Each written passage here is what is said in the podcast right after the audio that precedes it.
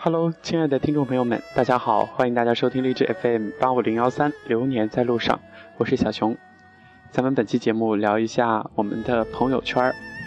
有时候会觉得被刷屏是一件非常郁闷和烦躁的事情啊。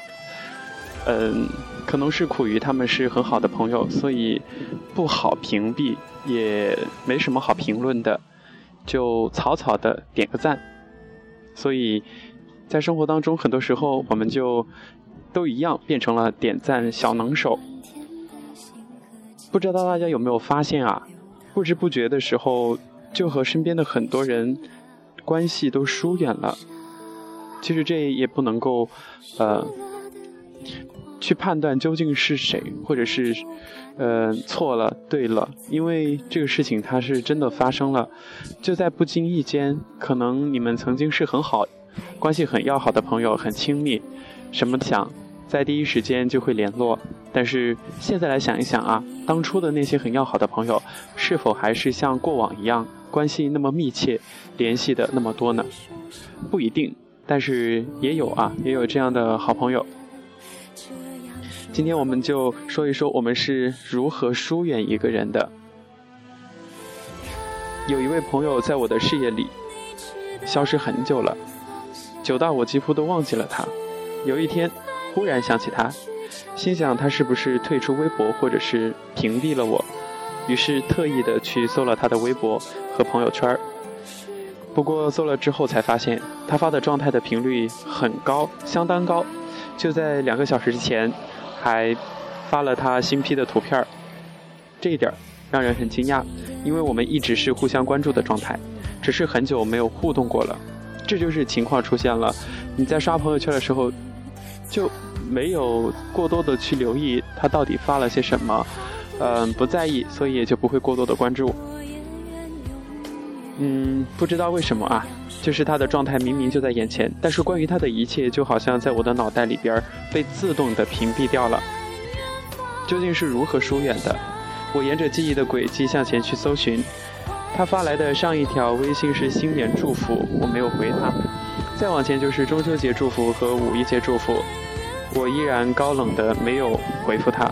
继续往前翻，才发现已经是去年的三月份。他问我去不去楼梯间抽烟，我回应他的说：“好的。”再追忆到从前，那个时候我们关系是非常好的，好到他抽到一半的烟屁股，我都会抢过来继续抽。我们在二月的春风里张罗着要一起去旅游，搜遍了旅游网站上所有的地名，然后说随便哪儿都行，只要你想去，我都会舍命的相陪。他说啊呸！半夜我发微博说肚子饿，没多久就听到有人敲门，原来是他远程帮我订了麦当劳。那段时间我新书未出，日夜赶稿，写到卡住的地方就发给他，无论是凌晨几点，他都会第一时间的回复，评论中肯又走心。我很感激他的帮助，他笑笑说：“没什么呀，因为我们是朋友嘛。”挚友，多走心的称谓。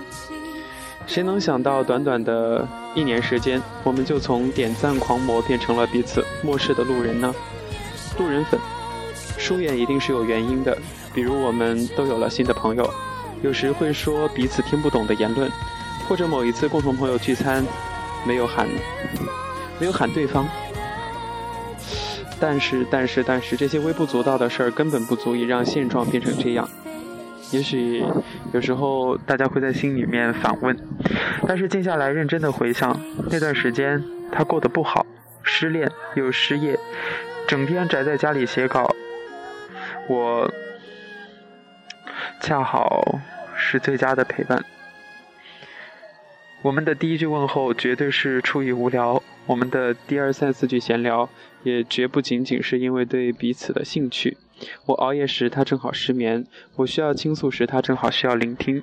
当我写完新书，他找到新工作之后，这种恰好的状态已经发生了错位，于是我们毫不犹豫地将精力放在了更重要的事情上。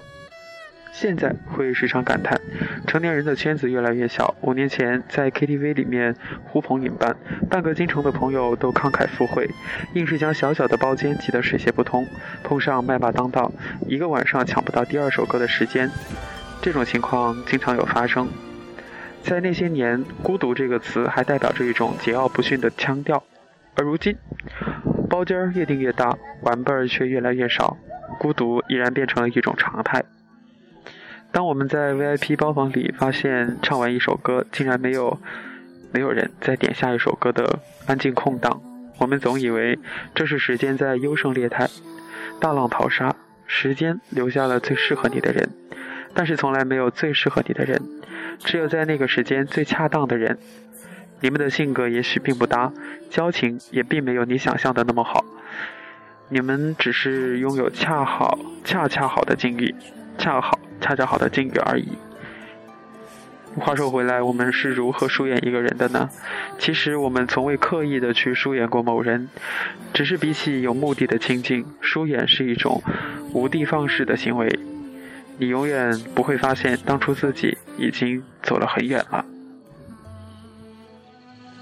再回过头看看通讯录，再回过头看看 QQ 空间的访问记录，再看看朋友圈里面的。常联系的和以前常联系、现在不联系的人，疏远了，他就这样疏远了。如果你还和他，嗯，有那份情，还想和他维持、维系那一段感情，记得常常联络、常常问候。那么在这个特殊的日子里，端午节，祝大家幸福安康，要开心哦！我是小熊。希望我们的这一份来自荔枝 FM 的情谊呢，能够长长久久。只要你们愿意听，我就会不断的更新。最后，再一次的祝大家端午节快乐！咱们下期节目再见。